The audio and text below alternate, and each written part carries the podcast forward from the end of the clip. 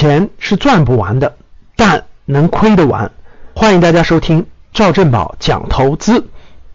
前两天也是有位格局的学员咨询我，说他呢过去呢只是普通的公职身份，他有一个当地的教育培训机构啊，做各种那种素质教育辅导的，什么音乐呀、书法呀、美术啊、舞蹈啊等等的，想转让给他，他想花几十万盘过来这个培训学校，然后自己经营。问我这件事儿靠谱不靠谱啊？大家应该能听懂了啊。他要花几十万从别人的手中买下来一个培训学校，然后呢自己做教育培训的这种项目。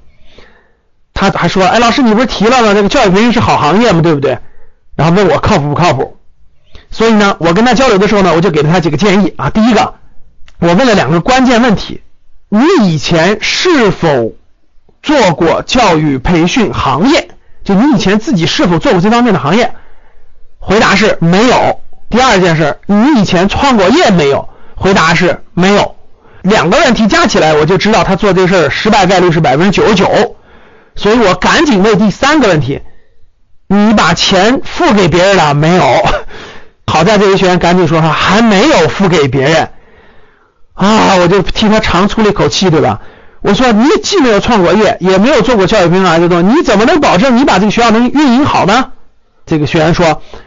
卖我学校的那个说可以教教我怎么做，我说好的，如果他同意教教你怎么做，那你就直接跟他提，一分钱先不要付。你说我先来你的教育培训机构工作三个月，这三个月你一分钱都不用给我啊，所有的费用都是我来承担。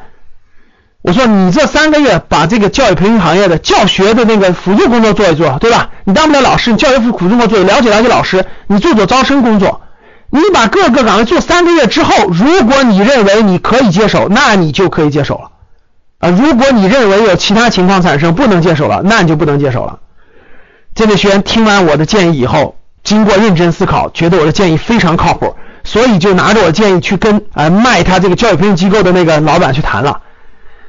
这位学员给我反馈来信息就是，给他的建议太好了，他错点盲目冲动，几十万就打水漂了。所以创业，各位。不是你先投钱，创业先投的是什么？时间和精力，不投钱，只有这样你才能真真正正找到创业的路径和入门。所以各位记住，赚钱其实没有创过业的人，没当过老板的人都觉得我创业赚钱这个事我需要本金。